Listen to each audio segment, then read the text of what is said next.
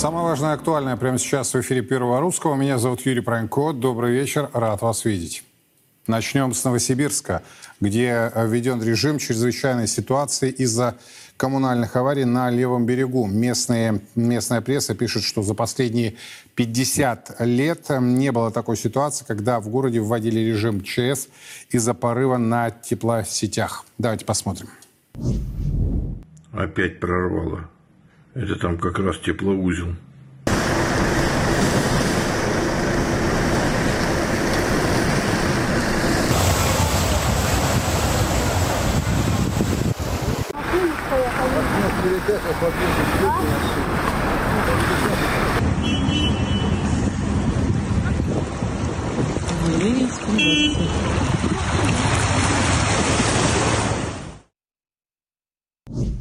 Напомню, что речь идет о третьем по численности населения городе России.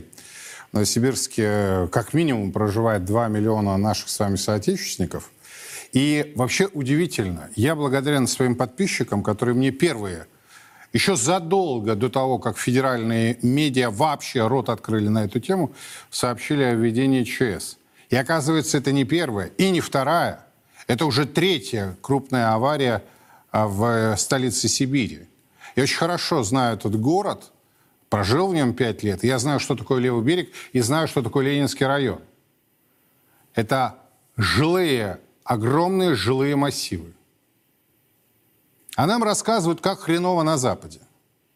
Да мне плевать, как хреново на Западе. Хреново у них или не хреново. Меня вот интересует, почему Новосибирск не открывает все федеральные новости сейчас – в северной стране, в Сибири, 2 миллиона жителей.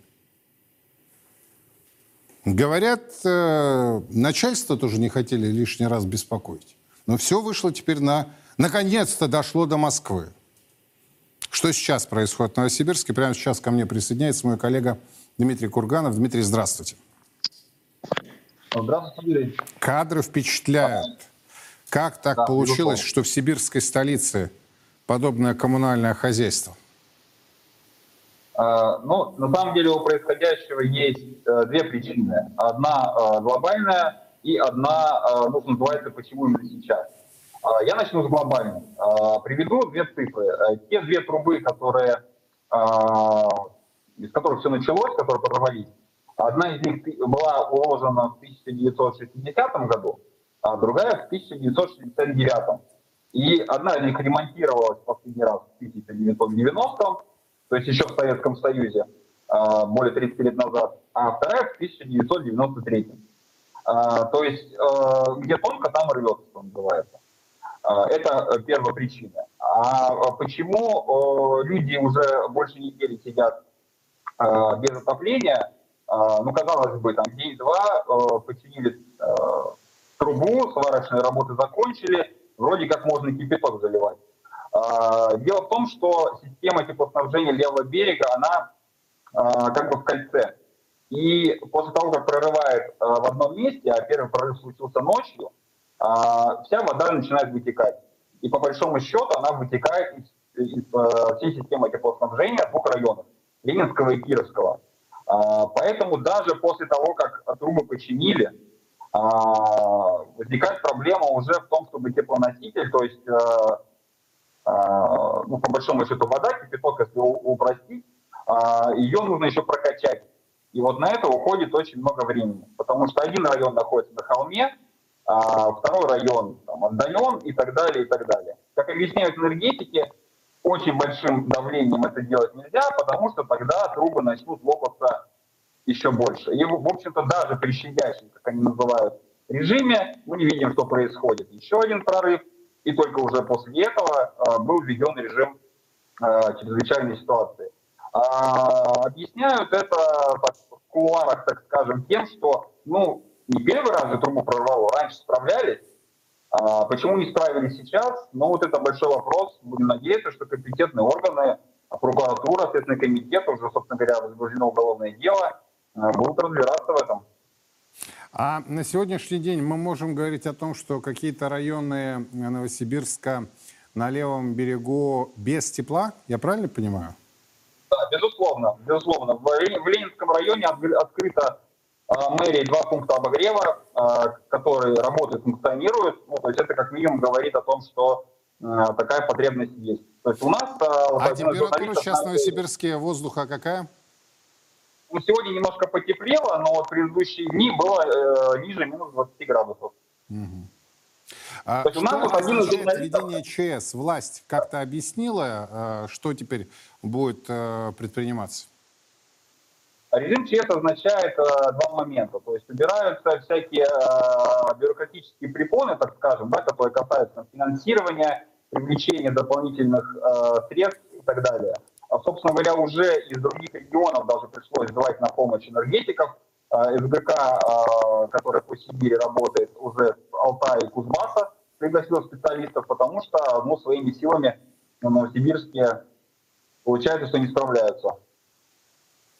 Да, я понял. Спасибо большое. Дмитрий, э, Дмитрий Курганов, мой коллега из Новосибирска, о том, что происходит в сибирской столице, а в третьем по численности населения городе России. Вот вдумайтесь, да, значит, вот и, и, помяните мое слово, сейчас опять начнут винить советский период. Скажут, вот, значит, трубу одну положи, э, установили в 60-м году, в другую в 69-м, ремонтировали одну в 90-м, советский период еще, да, 90-й год, а другую в 93-м, уже э, новороссийский период. У меня возникает вопрос, а куда миллиарды уходили? Вот новосибирцы, как и все, мы платим, да, каждый месяц там. А, причем счета-то такие хорошие, увесистые приходят. Вот мне интересно, как так получилось, что теперь Новосибирску, третьему городу России, надо обращаться в Кузбасс за помощью? Власть там воровала, пилила. Что происходило-то все эти десятилетия? Десятилетия. Вы что трубой-то не занимались? Вот и теперь вы, вы в трубу все вылетите. Но все сидят на своих должностях, я так понимаю. Всех все хорошо. Кроме новосибирцев, которые оказались заложниками вот этой ситуации. Будем внимательно следить. Подробности обязательно последуют. И еще раз хочу спасибо сказать подписчикам из Новосибирска, которые сегодня проинформировали о происходящем э, в этом одном из крупнейших городов России. Надеюсь, и федеральные коллеги будут также пристально следить за развитием ситуации в Новосибирске. Кардинально поменяем тему. Глава военного комитета НАТО заявил, что власти стран-членов Альянса и их население должны быть готовы к полномасштабной войне с Россией в ближайшие два десятилетия. То есть горячие головы не только здесь, но и там. Москва заявила, что не хочет новой войны в Европе. По словам главы военного комитета НАТО адмирала Роба Бауэра, в случае начала войны придется мобилизовать большое количество населения, поэтому члены НАТО должны быть готовы, цитата, «Мы должны понимать, то, что мы сейчас находимся в мире, не является само собой разумеющимся. И именно поэтому мы должны подготовиться к конфликту с Россией. Нужно иметь систему, позволяющую мобилизовать много людей, если дело дойдет до войны, независимо от того, произойдет она или нет», заявил Бауэр. Помимо подготовки к мобилизации, странам военного блока необходимо наладить производство оружия и боеприпасов, чтобы выпускать их, доста... еще одна цитата, достаточно быстро и иметь возможность продолжать конфликт. Конец цитаты. Ранее об угрозе для стран Североатлантического альянса со стороны России заявил президент США Джо Байден. Цитата «Если Путин возьмет Украину, он не остановится там. Путин нападет на союзников США по НАТО. Если он продолжит продвигаться, он атакует союзников НАТО», сказал американский президент. Президент России Владимир Путин, в свою очередь, ответил своему коллеге, назвав э, слова Байдена чушью. Цитата. «Я думаю, что и президент Байден это понимает. Это просто фигура речи для того, чтобы обосновать свою ошибочную политику на российском направлении», сказал президент. По словам Путина, у России нет, цитата, «никаких резонов, никакого интереса воевать с НАТО». Что происходит? Почему политики, военные настолько оторвались от реальности, или они что-то скрывают, к чему нас всех готовят? Вот буквально за минуту до прямого, прямого нашего эфира стало известно о том, что Латвия, Литва и Эстония договорились создать линию обороны на восточных границах, в том числе с Россией. Эстония построит 600 бетонных бункеров для защиты военных от возможных атак. Каждое сооружение рассчитано на 10 человек. При этом также оговаривается, это предусмотрено, даже если война не произойдет. Надо обосновать многомиллиардное ассигнование – хорошую теперь э, жилу открыли для распила? Что в реальности происходит? Станислав Крапивник, Вальдемар Герт ко мне присоединяются. Господа, добрый вечер. Добрый вечер. Вальдемар, давайте с вашего позволения я с вас и начну. Министр обороны Германии господин Писториус заявил о том, что война с Россией, к войне с Россией надо быть готовым. Вот на ваш взгляд, это фигура речи, как говорит господин Путин, или страны НАТО решили действительно атаковать Россию, ну, я не знаю, прикрывшись или обосновав это некими своими э, тезисами о том, что Россия угрожает, и, соответственно, вот этот посыл, что если украинский кризис закончится победой России, то, соответственно, Россия нападет. Что скажете по сути? Ну, ничего нового в этом нет. Последние 30 лет... А можно Вальдемара увидеть? Потому что я Станислава-то вижу, а Станислав, давайте тогда с вас начнем. Не могут нам обеспечить качество связи. Вот на ваш взгляд, э, это люди, да, э, не, непрогибаемые, а техника, она такая, э, дама вольная. Что, на ваш взгляд, происходит, по сути? Знаете, в 2001 году я был частью группы американских военных, которых послали на обмен в Германию, на, воен... на пехотную школу в Германии. Я был капитаном. Я там, когда мы ну, тренировались с немцами. А каждый вечер я спускался в подвал а, под нашим бараком, где была кнайпа, паб. И сидел там, пел с немцами. Я так подумал, а, ну, раньше или позже они поймут, я не американец. Какая реакция будет? И самый яростный э, националист, в этом случае можно сказать патриот, как сейчас говорится, такой один старший сержант, когда он узнал то, что я русский, он первое, что он скричал, это «братан». 2001 год немцы ненавидели, большинство коренных э, среднестатистических немцев уже ненавидели Евросоюз. Я в этот момент понял то, что Россия с Евросоюзом не сможет жить мирно. Потому что для Евросоюза Россия – это э, экзистенциальная угроза, потому что это пример суверенитетной страны. И все патриоты всех этих разных стран, которые не хотели никогда быть частью этого Евросоюза, они всегда уже смотрели в то время на Россию, на Владимира Владимировича, как пример, как вести свое дело по своей страны. Все стало только хуже после этого. А для Евросоюза, для выживания Евросоюза нельзя иметь такую страну, как Россия на своей границе. Когда говорят, вот Билл до, до прошлой недели выпустил засекре... рассекреченные э, русские документы, которые показывали шаги к войне в 2005 году. И самое интересное, а, подчеркивает то, что на первое нападание после того, что а, Украина проиграет войну, будет на Прибалтику. Но именно как? Будет сайбер а, наступление в информационном сфере и, возможно, начнутся Майданы в этих очень бедных э, стран. Майдан – это уже Россия нападает. Так что и как только народ начинает бунтовать против э, этого Евросоюза и той власти, которая их обанкротила, которая завалила их мигрантами, ну, это знак, то, что Россия на них нападает и причина для войны. И потом, как они сказали, Евросоюз должен будет решить, и НАТО, воевать с Россией или нет. Угу.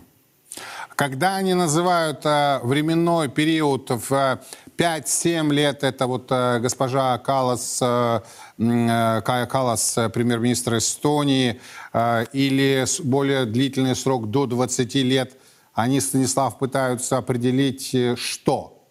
Э, почему пытаются... именно такой разброс по времени? Реально, я думаю, они смотрят больше на один год, два, максимально три года. Наладить свое э, э, военное производство свое, подготовить. И Украине нужно как-то держать Россию в поле боя до 25 года. Ну, у, ослаблять Россию. Это то, что роль а дальше, Украины... 25 год и... Возможно, большая война. Все смотря, как э, быстро они смогут подготовиться к этому. Большая а война. Сейчас... А, вот звучит это, да, так э, э, несколько пафосно. А скажите мне, пожалуйста, на ваш взгляд, что будет считаться победой э, в этой войне для России и что будет считаться победой для НАТО? Ну, то есть э, оппоненты и соперники должны понимать, да, для чего они это делают. Э, просто угробить миллионы людей, но это можно оказаться Э, на скамье подсудимых. Э, я с вашей помощью хочу понять, в чем будет тогда заключаться эта победа? Ну, если они выиграют на скамье никакой они никогда не, по, не попадут. А, еще в 99 году, когда я был а, в оперативной группе корпус, а, штаба 18 десантного корпуса, мы еще в 99 году готовились к войне с Россией. Это никогда не остановилось. Подготовка на, на таком уровне, я это просто не видел до этого, на, на каком уровне. Я был на, на более низких уровнях, бригады, батальоне, роты. Потому что я такое не видел. Там э, были вот нужды, э, текущие нужды, которые мы выполняли. Я понимаю, а, но где вот эта черта? То есть это захват Москвы, оккупация Петербурга, это вот что? Где они будут считать себя победителями? В чем? Ну, они в открытую уже говорили, нужно деколонизировать Россию. В других словах, разорвать Россию на, а, смотря какую карту, от 10 до 40 государств, кого какая там а, изобретение какой новой карты, а, сталкивать эти все территории с друг другом и высасывать из них ресурсы. С этих ресурсов они еще долго могут прожить, если они смогут э, Россию развалить. Плюс это даст возможность э, окружить Китай и давить на Китай. Вот такая сказка у них в голове. Конечно, вряд ли у них есть такие способы такое сделать. Ну, сами себя так, похоже, они э, уговорили. Станислав, и чтобы вас отпустить, и затем я перейду на Вальдемара, еще тогда один уточняющий момент. Э, люди с обеих сторон, они отдают себе отчет, что это может закончиться э, ядерной катастрофой? Или вот политики, военные, в том числе вот этот господин Бауэр, а, я просто хочу с вашей помощью понять да, их размышления. Они считают, что ядерное оружие не будет использовано, э, и, собственно, будем убивать сотнями тысяч э, или миллионами, рассуждают сейчас политики э, и военные, которые всех сейчас готовят к чему-то. И, или как? Вот ядерное оружие, оно где? Знаете, в 2012 году э, Вашингтон-Пост э, выпустил такую большую статью, э, как не нужно волноваться о ядерном взрыве. Да, если ты посреди города, ты погибнешь, не волнуйся, это быстро. Для всех остальных спрятаться нужно на, на сутки, радиация резко падает, и потом спокойно можешь выйти из города. Ядерное оружие не опасно. После этого еще шла серия э, статей, то что, а вообще о русских, я, русского ядерного оружия не нужно волноваться, вся страна коррумпирована, оружие не работает и вообще ничего не вылетит из трубы. Все вперед. И вот так начинает обрабатывать свой народ. Показывает угу. это как, как не такое уже серьезное дело, не нужно волноваться, все будет хорошо, идите вперед. Делайте то, что мы вам говорим. В голове я не знаю, что там реально у этих людей в голове. А многие из них слышат только обратно свое мнение от своих же товарищей. Они не слышат никакие другие мнения. А, экспортов по России очень мало, настоящих. Есть много экспортов. Многие, которые никогда в России не были, ничего особо не знают, читают э, документы, э, статьи от других экспортов и повторяют опять ту же самую чушь. А реальных людей, которые понимают, э, их очень-очень мало. И их особо не слушают сейчас. Не это поколение минимально э, политиков, которые сейчас власти. Угу. Может, их заменить. Вот альтернативное будущее для Германии очень э, тщательно пытается. И того их сейчас пытается любым путем запретить эту партию. Вторая партия Германии. А сейчас их объявляют то, что они были в каких-то там собраниях для нацистов. Это текущая волна. И угу. так далее. Так что что будет, я не знаю. Но эти люди, эти люди, которые сейчас в власти, ну, понятно, то, что с разумом они э, особо сильно не дружат. Только нужно послушать то, что вот Шепс говорит, министр обороны Англии, э, Великобритании. Ну, от него такой идиотизм идет, и каждый день что-то новое. Ну, Бербак, я э, понял, остальные. Я понял, Станислав. Спасибо вам большое. А, Станислав Крапивник, а вот с Вальдемаром мы остаемся в эфире. Э, что происходит, Вальдемар, на ваш взгляд? Что это за риторика, к чему пытаются всех подготовить? И, или это оправдание тех э, сотен, десятков миллиардов долларов, евро, которые идут сейчас на эскалацию – а, и если это так, то есть э, нас всех готовят к некому э, вооруженному конфликту, назовите это Третьей мировой или иначе, то где, собственно, черта победы-то? Ну, например, для НАТО будет, на ваш взгляд? Ну, ничего нового вообще-то не происходит. Последние десятилетия все военные всегда разрабатывали доктрину защиты от нападения с Востока. Я помню мою бытность еще в Бундестаге, когда нам там э, генералитет рассказывал о том, примерно о чем я сейчас слышу, сколько людей надо перебросить туда и отсюда и прочее. И это все было против э, ну, агрессии России. Я задал вопрос, я говорю, как вы думаете, вот все ваши игры, вот эти подготовки в России, они их знают? Да, конечно, знают. Я, ну, и вы считаете, что Россия должна себя при этом ну, чувствовать безопасно? Он говорит, ну, извините меня, это наша профессия. Мы военные, мы должны предусматривать возможные сценарии, а отрабатывать возможные ответы. То есть ничего нового э, в этой доктрине сейчас не произошло. Новое только то, что то, что они делали десятилетиями, они теперь выкинули в прессу. И я считаю, что это сделано специально, ну, оправдать затраты, которые, ну, миллиарды, которые ушли на Украину, как их оправдать теперь? Теперь надо создать образ реального врага, напугать всякого там, ну, всякого бюргера здесь. Да, вообще-то вообще они правы, надо еще миллиарды туда отправить. Это первое, это оправдание вот этих вот бессмысленных, никому не нужных страшных затрат и, и человеческих жизней, и, и финансов. Второе. Обнищание произошедшее вот последние два года населения Германии, ну оно просто катастрофальное. Люди, проработавшие 45 лет, собирают бутылки в мусорках, чтобы дожить до конца месяца, и это все видят. Даже те, кто более-менее что-то откладывал, он доедает свои запасы и, а, и стоит с огромно открытыми глазами, полными страха, что будет. Одно предприятие за другим закрывается. Сейчас вот еду в машине, все, целая сеть пекарен опять закрывается. Нас готовят к голоду. Именно поэтому поднялись фермеры, потому что они дальше так работать не могут.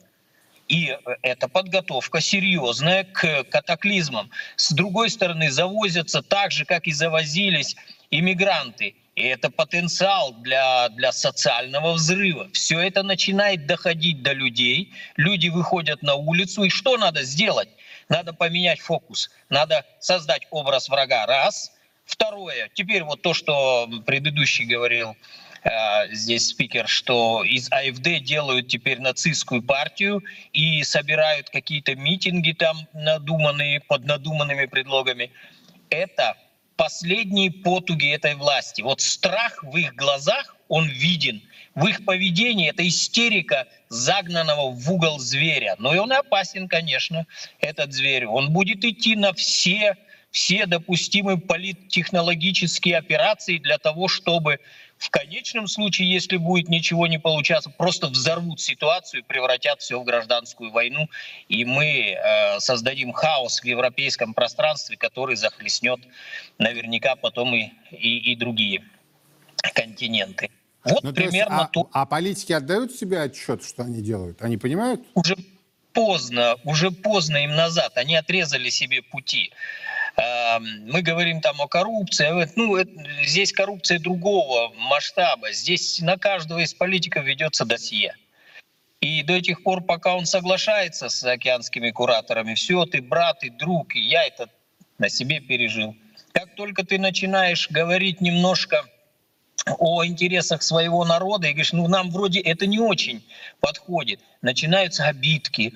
Как вы смеете так говорить? Мы вас спасли от фашизма, а сейчас мы вас защищаем от агрессора, а вы такое нам. Если кто-то из политиков найдет в себе смелость сказать, нет, это противоречит интересам моего народа.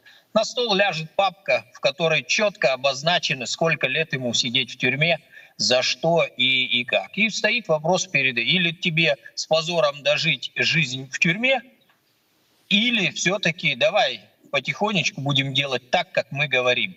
Страшно такое ну, говорить. Я знаю, что, э, ну, ну, поверьте мне, я знаю это не, не понаслышке. И поэтому у тех политиков, которые э, уже попались на этот крючок, им уже не сорваться с него – есть еще одна категория политиков, вот, например, тот же Кизветер, но это психологически, психически больной человек. Он в Бундестаге, мы с ним в одном комитете в международном сидели. Когда он высказался публично, Я хочу, чтобы русские в Украине почувствовали то, что мои предки почувствовали тогда. Но это же фашист настоящий. Это же, это же детская травма, которую надо лечить. А он, он руководит, он в политике сидит и кричит, давайте ракеты, давайте это все. То есть много факторов накладывается одно на другое, но есть один архитектор всех вот этих мероприятий. Я очень надеюсь, что перелом а, наступит, потому что народ поднимается. И это, и это моя большая надежда. Очень долго немцы, они очень законопослушные. Ну и еще и был немножко запас финансов. Сейчас финансы кончились, законопослушность ставится под сомнение. И это признаки того, когда низы уже больше не хотят так, как было. Я понял, Вальдемар. Спасибо большое, Вальдемар Герт э, был у нас на прямой связи из Германии. Э, принципиальная позиция моя как журналиста и нашего канала заключается в том, что мы вам показываем то, как есть, и предлагаем э, экспертам в прямом эфире высказать свои мнения и соображения, согласны мы с ними или не согласны. Но важно представить вот эту общую картину, риторика реально изменилась. Да, э, господин Герд говорит, что, собственно, э, будучи депутатом Бундестага, э, он это уже слышал за закрытыми дверями. Но это же осознанно было выплеснуто. На меня на этой уходящей деловой неделе большое впечатление произвели слова министра иностранных дел Британии Кэмерона. Я не знаю, смогут нас сейчас режиссеры подготовить это, хочу попросить их, да, но вы только вдумайтесь, глава МИД Британии на украинском завтраке, мы показываем все, понимаете, они лишены такой возможности, а мы вам показываем и господина Зеленского, и господина Байдена, и господина Кэмерона. А, он говорит, слушайте, а на украинском завтраке на Давосском экономическом форуме, экономическом форуме, а, говорит, э, это отличные вложения. 10% а, оборонного бюджета США были израсходованы, а вы угробили, с его слов, 50% э, российских э, вооруженных сил. А, вчера у меня был генерал Гурулев, к нему можно по-разному относиться, но мне было важно услышать, генерал-лейтенант, э, услышать мнение военного об этих словах. Так вот он сказал, слушайте, если действительно, оказывается, есть регламенты, регламенты, если у тебя 70% боеспособность, 50%, 50% уничтоженного вооружения, это уже не боеспособная армия, заявил э, российский генерал. А вот что в Давосе сказал господин Кэмерон. And uh, to American colleagues, I would say Американским коллегам я бы сказал, и я уже говорил, вы потратили 10% оборонного бюджета, что позволило уничтожить 50% российского вооружения без ни одной утраченной американской жизни. Это просто отличный результат. И для статистики, если мы сложим наши экономики, сумма в 25 раз превысит экономику России. Все, что нам нужно сделать, это показать это, окупить показать, окупить. Вот вы знаете, можно по-разному относиться к периоду, который назывался в 20 веке «холодная война», но, на мой взгляд, тогда политики думали, а потом говорили. Сейчас они говорят, а потом думают. А может быть и вообще не думают, причем с двух сторон. Хочется призвать вообще к ответственности, по меньшей мере. И вот эта воинственная риторика «мы, да мы, да мы давайте готовиться», готовиться к чему? К тому, что вы, политики и военные, угробите миллионы невинных жизней? А ради чего? Вот где это та черта, да, после которой НАТО будет считать, что а, они а, победили Россию? Вот эти вот всхлипывания, они связаны с многомиллиардными распилами или с чем-то другим? Понимаете, это надо объяснять. Я когда начинаю смотреть, у меня есть возможность смотреть э, западные, европейские, американские каналы, азиатские каналы, NHK японские. Одни очень ответственно подходят, другие просто шарят э, на, на эмоциях. Это враг, а это тоже враг. Я открываю, сейчас читаю две книги. Никита Петрова «Время Андропова», только что вышла книга. И заканчиваю читать первый том э, э, Трумана, Гарри Трумана, э, 1945 год, время э, принятия решений. У меня такое чувство, вот прошли э, э десятилетия, да, даже с периода Андропова, а все то же самое. Даже риторика словесная та же самая. И дальше-то что? кто получает гешефт в этой мутной воде? Когда Кэмерон вот подобное заявляет, он отдает себе отчет? Когда э, премьер-министр Эстонии говорит о том, что надо порвать с Россией все бизнес-отношения, а ее супруг владеет компанией, которая имела логистические и транспортные связи с Россией, это что? Двойные стандарты? Ну, это как-то мягко. Когда Латвия и Литва становятся ключевыми поставщиками пива, это не реклама этого алкогольного напитка, а того, что они, в смысле, не латышское, не литовское пиво сюда идет, а европейское, немецкое, баварское, а, датское. Вот это как? Они вышли на первые позиции. Вы знаете об этом? А, на первые позиции экспортеров пива в Россию. Латвия и Литва. А политики занимаются другой. Чуть не сказал, как это по-русски звучит. Но у нас же тоже свои политики своеобразные. У нас же тоже все очень своеобразно. Я вам приведу сейчас конкретный пример. Официальная статистика опубликовала данные по доходам российских граждан. Что мы с вами видим? Исходя из приведенных цифр, следует, что львиная доля российских домохозяйств находится в бедности. Ежемесячный доход до 27 тысяч рублей. 27! Имеет свыше 36% соотечественников. Из них 4%, вы вдумайтесь в эти цифры, существует на 10 тысяч в месяц. Еще почти 16% имеют ежемесячно менее 19 тысяч. Иными словами, каждый пятый в России нищий. Правда, и каждый пятый имеет доходы свыше 60 тысяч рублей, что вносит этих людей в категорию так называемого среднего класса. Однако, чтобы иметь пенсию, например, в размере 50 тысяч рублей в месяц, таких доходов уже не хватает. Как заявила член Комитета Госдумы по труду Светлана Бессараб, нужно правильно выбирать зарплату. Это была цитата.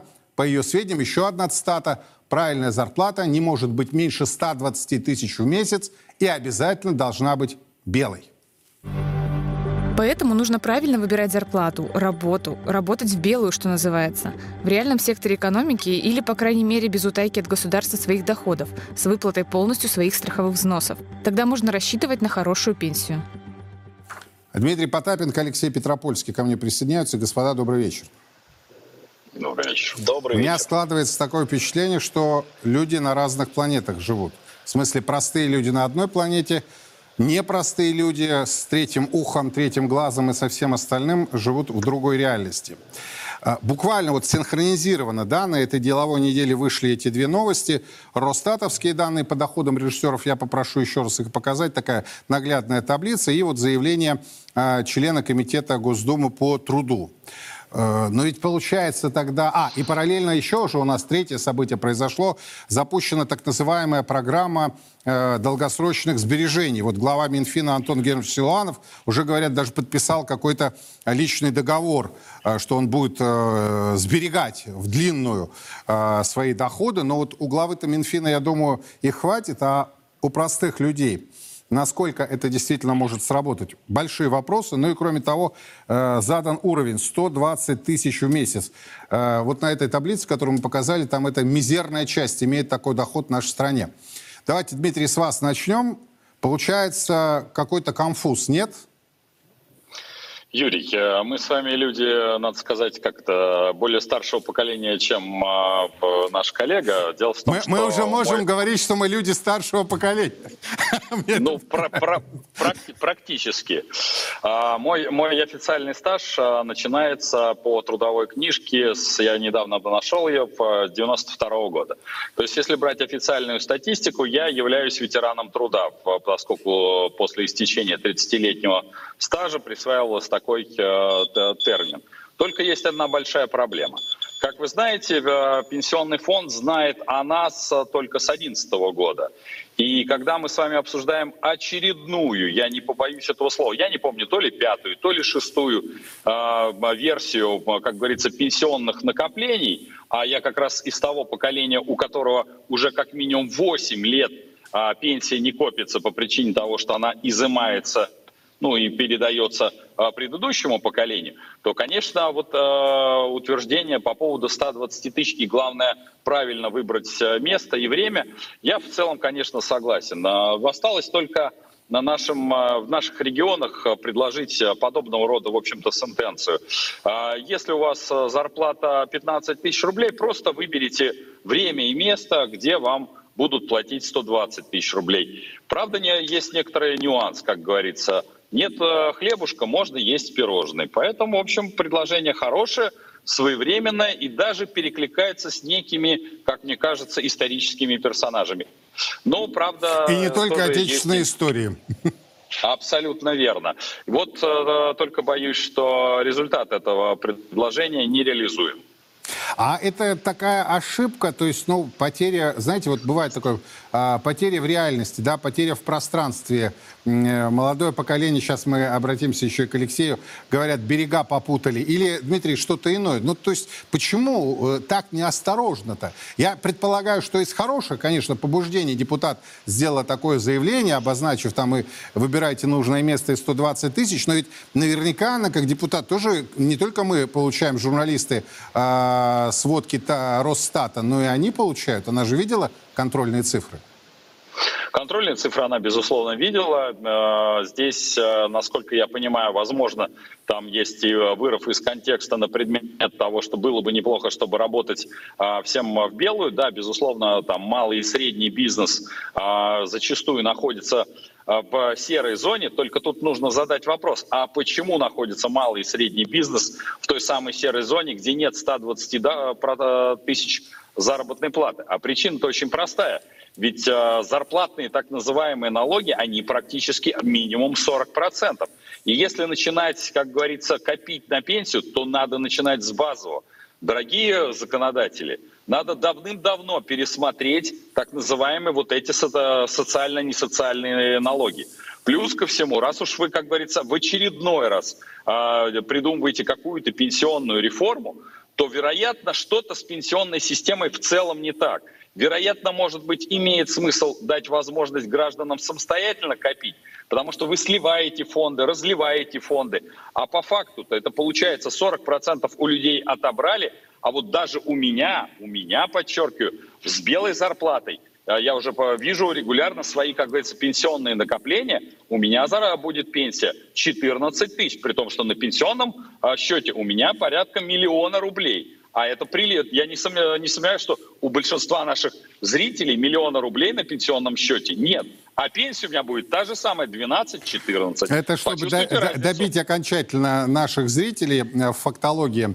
Просто с Дмитрием мы познакомились, когда он как раз ушел, он был управляющим в X5 Retail. То есть вы понимаете, откуда, да, человек ушел, чем занимался все эти годы, вообще предприниматель. 14, да, тысяч, я правильно услышал? 14. Да, да, да, 14 с копейками, 14 128. Я перед нашей как раз э, беседой посмотрел, у меня сейчас сливается открытие в очередной раз скрывает, э, сливается с ВТБ, и не, не факт, что вообще доживет этот пенсионный фонд хоть до чего-то. Ну вот, а, а как с легкой руки Дмитрия Потапенко, Алексей Петропольский среди нас троих самый молодой, э, ну, у вас-то силы задоры точно больше, чем у нас, да? И, я так понимаю, надежда на то, что скопите э, э куда больше, чем э, у людей э, старшего поколения. Что скажете по сути, Алексей?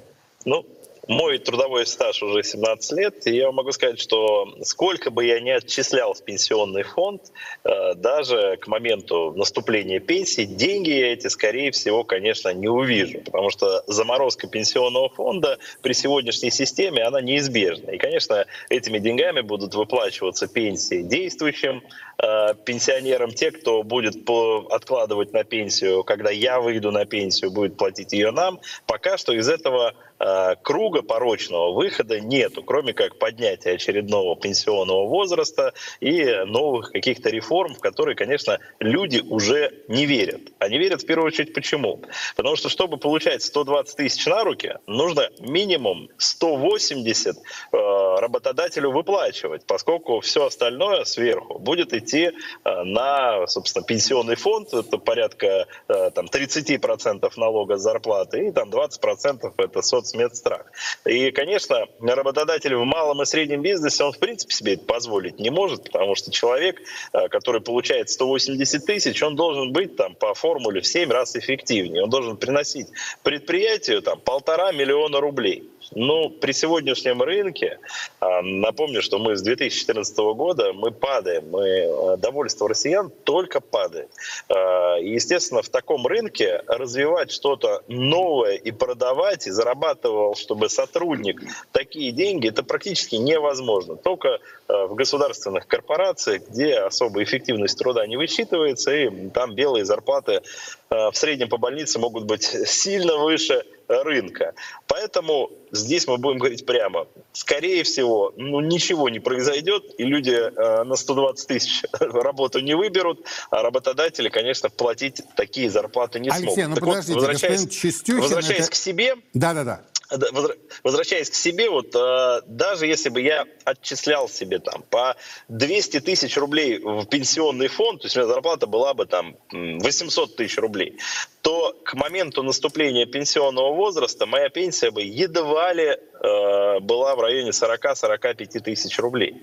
Э, и то, если бы я там в 65 лет смог туда уйти. То есть на счету-то у меня могли быть десятки миллионов рублей, э, но воспользоваться ими фактически я бы не смог, потому что они были, а, заморожены, а, б, вот эта наша бальная система пенсионная, она практически при любых вложениях не дает э, большой возможности э, распоряжаться пенсией. Ну и пенсии. И самое главное, если вы внезапно умрете там через год после пенсионного возраста, то деньгами вы тоже воспользоваться не сможете. Что, конечно, кардинальным образом отличается от пенсионных систем других стран.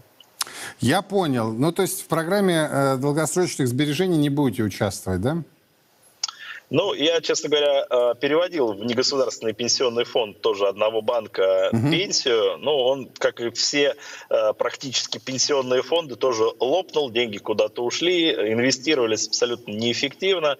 Ну, собственно, эта реформа, она и, в принципе-то, крах потерпела. На мой взгляд, лучше дать россиянам пользоваться этими деньгами. Те, кто даже получают ту самую среднюю зарплату 30 тысяч рублей, поверьте, если бы им сверху еще 10 тысяч рублей э, вместо пенсионного фонда э, прибавка была зарплате, толку было бы здесь и сейчас гораздо больше.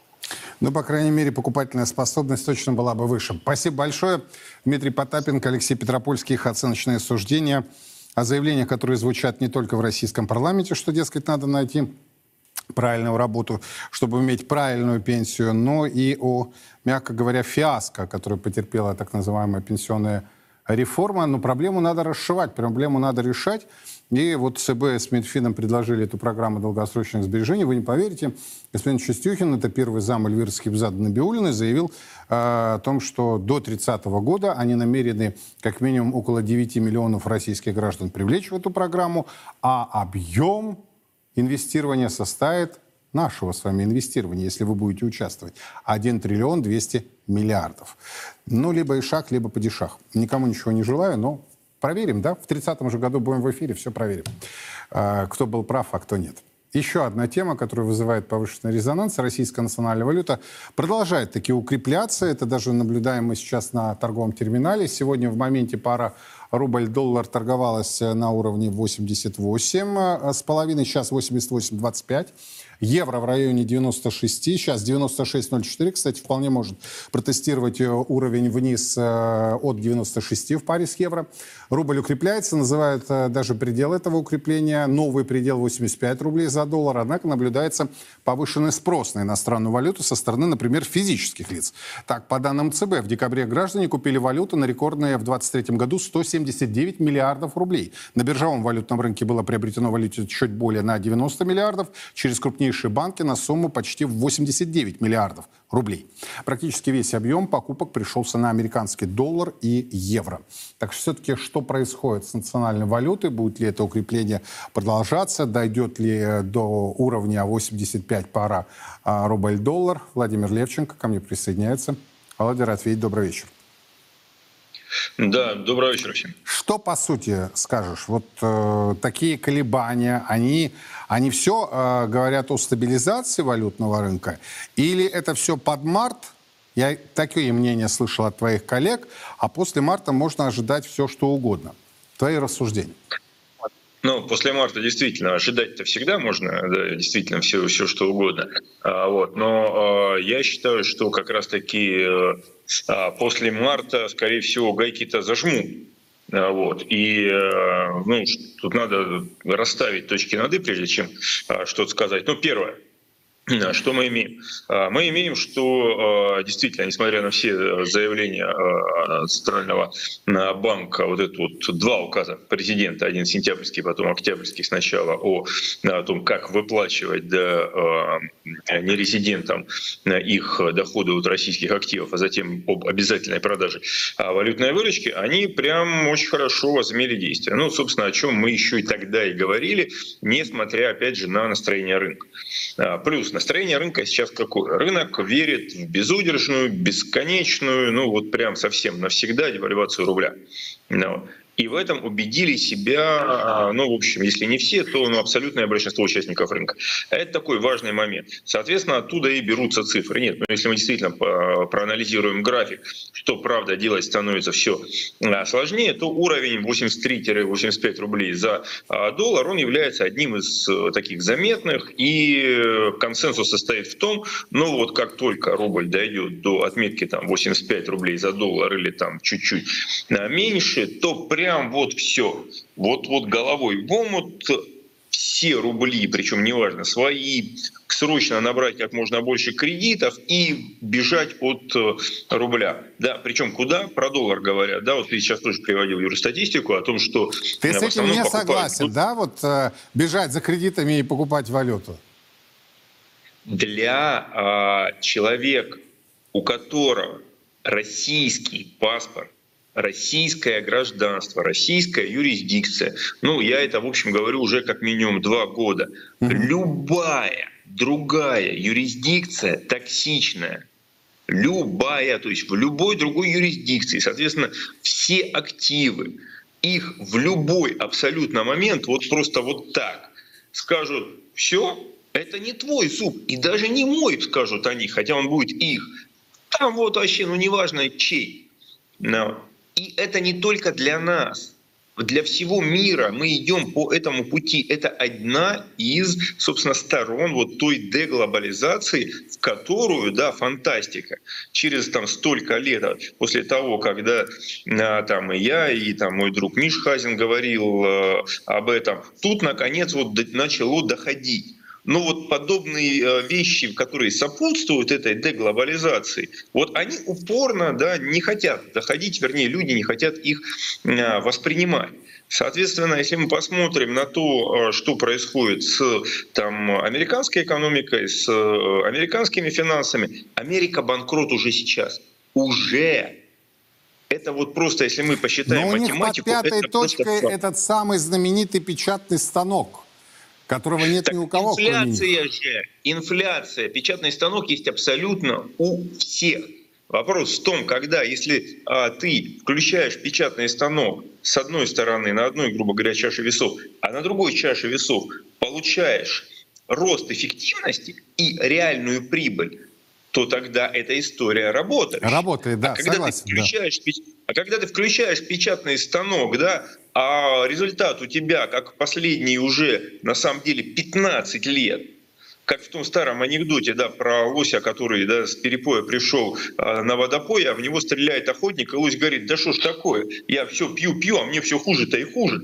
То есть я все на большую мощность печатный станок включаю, перефразирую, а экономики-то все хуже, Объясни хуже мне, хуже почему становится. тогда наши с тобой соотечественники только за декабрь 179 миллиардов потратили на покупку евро и долларов? Для а, чего? А в психологии, в психологии это называется синдром выученной беспомощности. Он приобретается не только э, очень быстро, а излечиться от него практически невозможно. Ну, можете там, не знаю, погуглить или там еще кому чего, когда там поискать в а, интернете. Причем приобретается он не только у а, представителей нашего с вами биологического вида Homo sapiens, но и практически у всех млекопитающих. Это уже, ну, как говорится, на, научный факт.